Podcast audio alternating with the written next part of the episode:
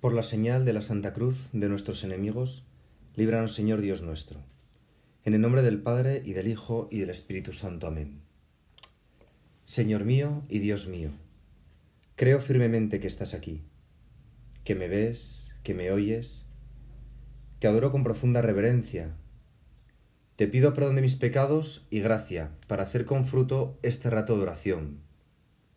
Madre mía Inmaculada, San José, mi Padre y Señor, Ángel de mi guarda, interceded por mí. Jesús, lleno del Espíritu Santo, regresó del Jordán y fue conducido por el Espíritu al desierto, donde estuvo cuarenta días y fue tentado por el diablo. No sé si alguna vez te has preguntado qué necesidad tenía Jesús de ir al desierto a rezar.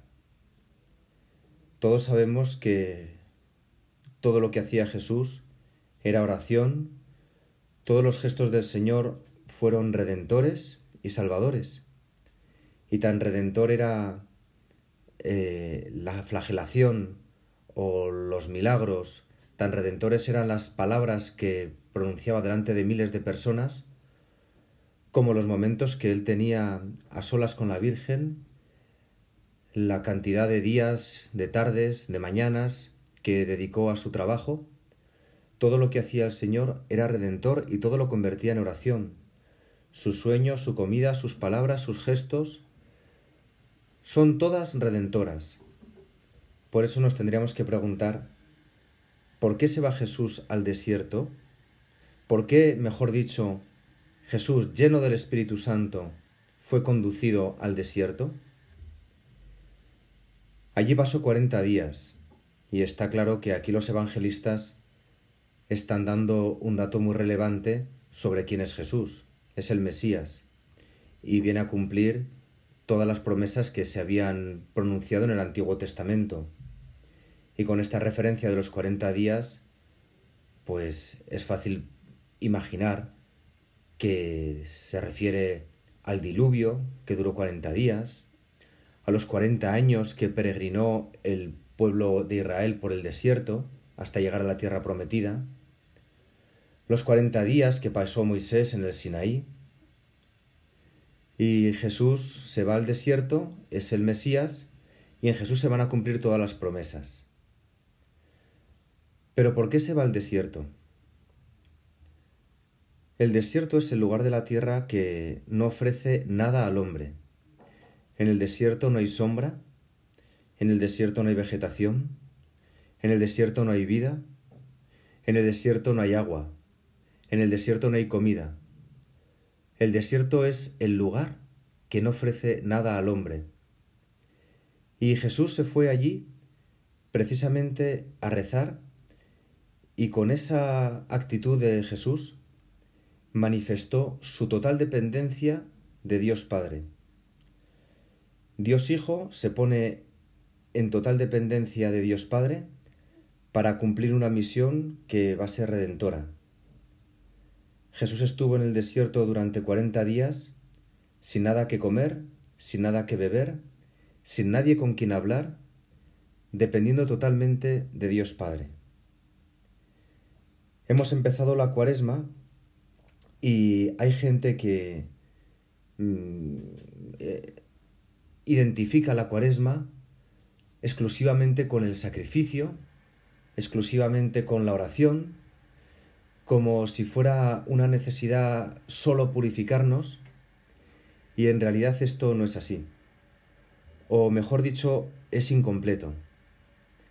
Todos los cristianos tenemos como modelo a Jesucristo y debemos esforzarnos por comprender cuáles son las actitudes en las que Jesús realiza ciertas cosas, ciertas acciones, para nosotros comprenderlas.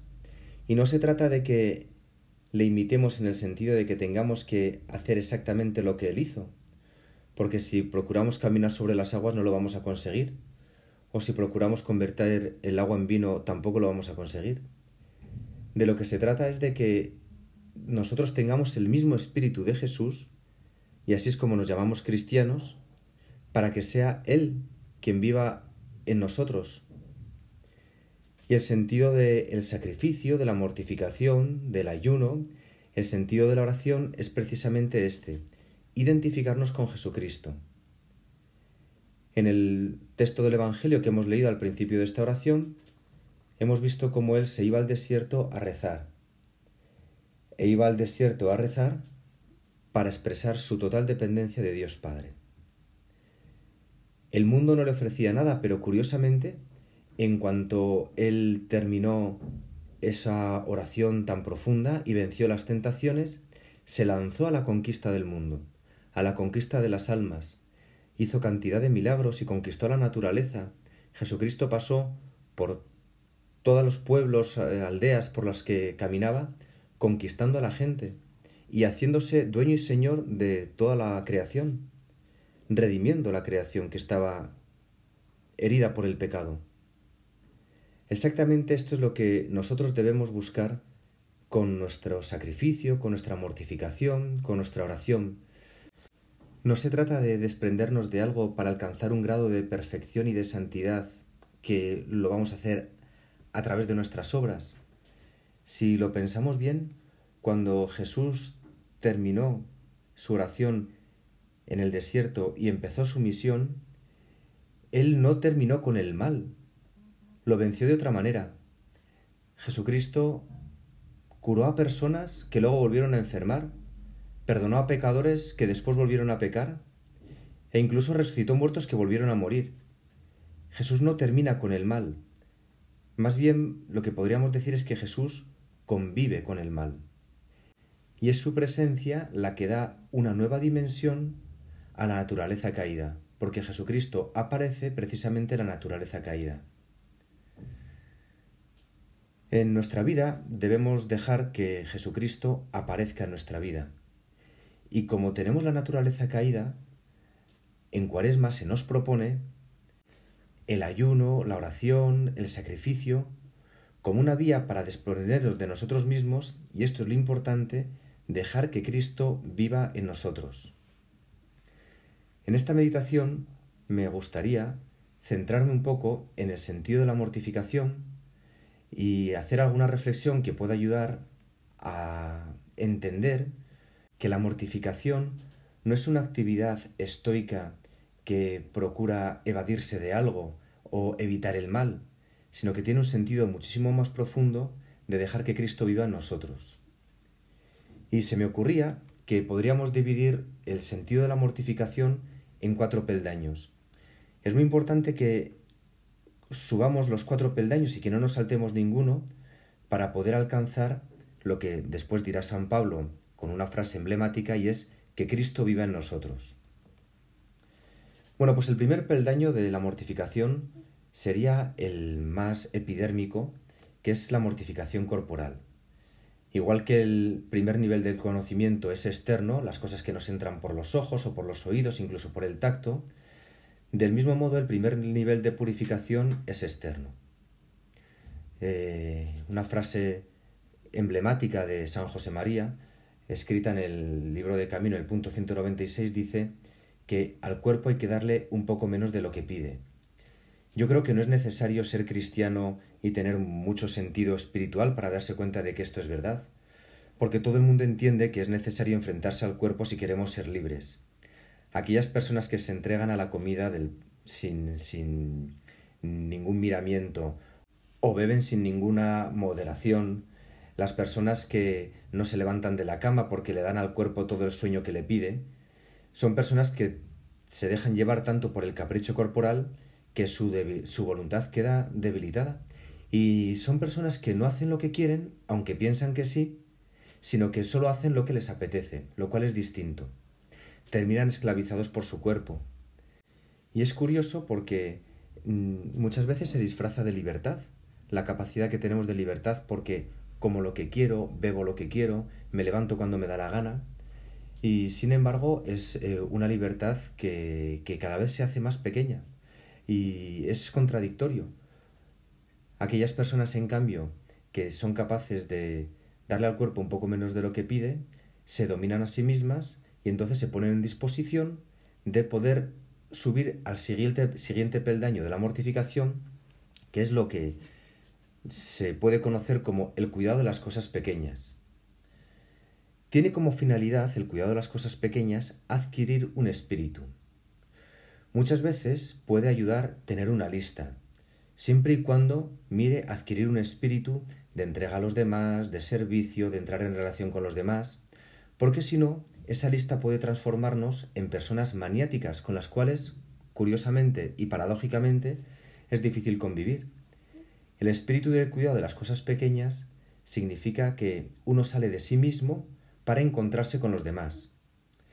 Francisca Javiera del Valle anotó en su diario una lista de todo lo que le gustaba, la comida, las cosas que le gustaba mirar, incluso una estampa de la Virgen, y todo se lo fue quitando, se lo fue quitando, pero para poder ver a los demás. Es muy importante recalcar que el cuidado de las cosas pequeñas tiene como finalidad adquirir un espíritu, que es lo que nos permitirá ser personas entregadas. La puntualidad en las reuniones, como cuando se queda con alguien, el orden, la limpieza en el vestir, tienen siempre una dimensión de salida porque hacen la vida agradable a los demás. Uno deja de ser el centro de sus pensamientos, el centro de sus acciones, y comienza a salir de sí mismo para encontrarse con los demás. Cuando se convive con una persona que cuida las cosas pequeñas, pues es una gozada convivir con, esa persona porque está pendiente de que pueden necesitar los demás. Es una persona que está en salida. En tercer lugar, cabría hablar de la mortificación interior. La mortificación interior es mm, aquello que nos purifica en cuanto todo lo que tiene que ver con el honor, la fama, el qué dirán, se aprende bien también cuando se vive con alguien que es, que, es muy humilde y que no se mira a sí mismo. Si en el cuidado de las cosas pequeñas habíamos dicho que el objetivo era salir de uno mismo para entrar en relación con los demás, sin embargo, ahora la mortificación interior mira para adentro, pero no porque nos busquemos a nosotros mismos, sino porque, más bien al contrario, dentro de nosotros mismos nos encontramos con Dios. Con una frase emblemática, San Agustín dijo que Dios es más íntimo a nosotros que nosotros mismos. Y la mortificación interior, como nos purifica de todo lo que tiene que ver con el honor, la fama y el qué dirán, entonces nos podemos encontrar con Dios. La mortificación interior es aquella mortificación que nos permite hacer oración allí donde estamos, en el supermercado, haciendo deporte, en el trabajo o en casa, las personas que van desprendidas de sí mismas se saben en presencia de Dios, porque se vacían de sí mismos, no están todo el día pensando en sus soledades, en las cosas que les han ocurrido, si le han afectado esto, si le han afectado lo otro, y son capaces de encontrarse dentro de sí mismas con Dios. E incluso es Dios quien termina por conquistar toda la intimidad. Actitudes como el silencio interior, el no darse vueltas a uno mismo, evitar pensamientos que nos llevan a faltar a la caridad, la crítica interior, el juicio, la capacidad de asombrarnos pueden facilitar la adquisición de esta mortificación interior. En cuarto lugar está la mortificación pasiva, que esta seguramente es la más complicada de conquistar, porque así como las tres anteriores, tanto la mortificación corporal como el cuidado de las cosas pequeñas o la mortificación interior, requieren una actitud activa de la voluntad que la busca, sin embargo la mortificación pasiva, como su propio nombre indica, es aquella que se padece, es aquella que aparece sin avisar. Es una mortificación que no se busca porque más bien es ella la que te encuentra a ti. Y es la mortificación más difícil de aceptar porque aparece siempre y si uno no ha recorrido los tres peldaños anteriores, si una persona no ha alcanzado un grado de libertad y capacidad de entrega, entonces no la entiende y desgraciadamente muchas veces nos lleva a rebelarnos contra Dios, porque no entendemos que sea Dios quien nos esté mandando algo que nosotros no podemos soportar. San José María en el punto 194 de Camino eh, decía que yo te voy a decir cuáles son los tesoros del hombre en la tierra para que no los desprecies. Hambre, sed, calor, frío, dolor, deshonra, pobreza, soledad, traición, calumnia, cárcel. Si vamos repasando cada una de, las, de, los tesoros que señala San José María en este punto, nos daremos cuenta que no hay nadie preparado para sufrir hambre, no hay nadie preparado para sufrir la deshonra, la pobreza o la soledad. La traición o la calumnia son cosas para las que no estamos preparados. Y sin embargo, son todas aquellas cosas que sufrió el Señor en el momento del juicio, de la cruz, y en general también durante los tres años de vida pública, por la sencilla razón de que eh, el mundo, pues está, estamos todavía sometidos bajo el pecado. Y aparece el mal en forma de todas estas cosas que son injustas. Y la diferencia que tiene un cristiano con el resto de las demás personas es que somos capaces de hacer que Jesucristo aparezca en esos males y redimirlos, convivir con ellos con alegría, darles un sentido e incluso pensar que, como Jesucristo vino a convivir con el pecado, podemos hacer aparecer a Jesucristo en esas cosas que son tan difíciles. Hay muchas historias de cristianos que han sido capaces de eh, traer a Jesucristo en la cárcel o en situaciones de completo dolor ante la muerte de un ser querido, ante el drama de un accidente o injusticias como pueden ser el robo y, o la calumnia. Es necesario que meditemos sobre esto y es un clásico meditar sobre el sentido de la mortificación en, en la vida cristiana sirva un ejemplo para darnos cuenta de la complejidad que tiene llegar a, comprender esto. Si se me permite contar una anécdota, cuando estaba recién ordenado sacerdote fui a poner gasolina eh, al coche y pues el gasolinero al verme vestido de sacerdote me dijo, padre, yo le quiero hacer una pregunta. Y me contó que años atrás había tenido un accidente de tráfico que le había dejado inválido durante bastantes meses y eso le llevó a perder el trabajo y la pérdida del trabajo también le llevó a tener un estado de depresión, fracasó en su matrimonio y se encontraba muy solo y pensaba que no era injusto el accidente sobre todo porque él no había tenido la culpa. Yo la verdad que tampoco supe muy bien qué decirle, pero de esas cosas que te ilumina el Espíritu Santo y yo vi que llevaba colgada del, llevaba colgado del cuello una cruz y le pregunté, ¿cuál es el símbolo del cristiano? Y me dijo, la cruz. Le dije, tú lo llevas colgado del cuello, ¿no? Creo que no has perdido la fe, pero si tal vez Jesucristo pueda darte a ti un sentido a ese sufrimiento que tienes. Bien, pues esto no siempre ha sido así. Eh, durante muchos siglos, los primeros siglos, mejor dicho, los cristianos no tenían como símbolo del cristiano la cruz, sino más bien era el buen pastor o el pez, porque tiene las letras de Cristo en griego. La cruz eh, siempre ha sido, para los primeros cristianos, era una muerte vergonzante y costa aceptar que nuestro Dios haya muerto en la cruz de la forma más vergonzante que hay. Y esto es lo que nos ocurre con la mortificación pasiva, que es aquella que aparece sin que nosotros la queramos y que probablemente además no tiene solución, no queda más remedio que aceptarla y amarla. Amar la cruz no es fácil, pero Jesucristo es, como dijo un gran sabio, es un tipo de amante muy extraño porque ama a los que le crucifican y crucifica a los que le aman. En este tiempo de cuaresma nosotros tenemos que aprender que para dejar que Cristo viva en nosotros Mm, primero tenemos que aceptar nuestra debilidad y procurar purificarnos de ella haciendo que Cristo viva en nosotros y esa purificación exige sacrificio y mortificación. Probablemente el mejor modelo de, que podamos encontrar, aparte de Jesucristo, sea la Virgen María. Ella recibió una noticia que cuando era todavía niña y tenía a Jesús en sus brazos, que le debió dejar desconcertada. A ti una espada te traspasará el alma. Y la Virgen no quiso rehuir la cruz. Es más, Jesús le pidió un asunto que es mm, de las cosas más, si se me permite la expresión, crueles que se puede pedir. Y Jesús le pidió a la Virgen que le levantara de la caída, que cuando estaba en el suelo, y que le ayudara a llegar hasta arriba. Supongo que cualquier madre le diría a su hijo, quédate tumbado, no sigas, ya está, déjalo, hazte el muerto. Pero no, la Virgen le levantó al Señor y le llevó hasta la cruz, y ella fue corredentora. Entendió que era necesario el sacrificio de su Hijo para poder redimir a toda la humanidad.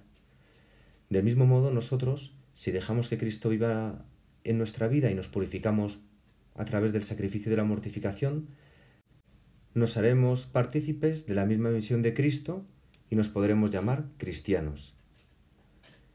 Te doy gracias, Dios mío, por los buenos propósitos, afectos e inspiraciones que me has comunicado en esta meditación. Te pido ayuda para ponerlos por obra. Madre mía Inmaculada, San José mi Padre y Señor, Ángel de mi guarda, interceded por mí.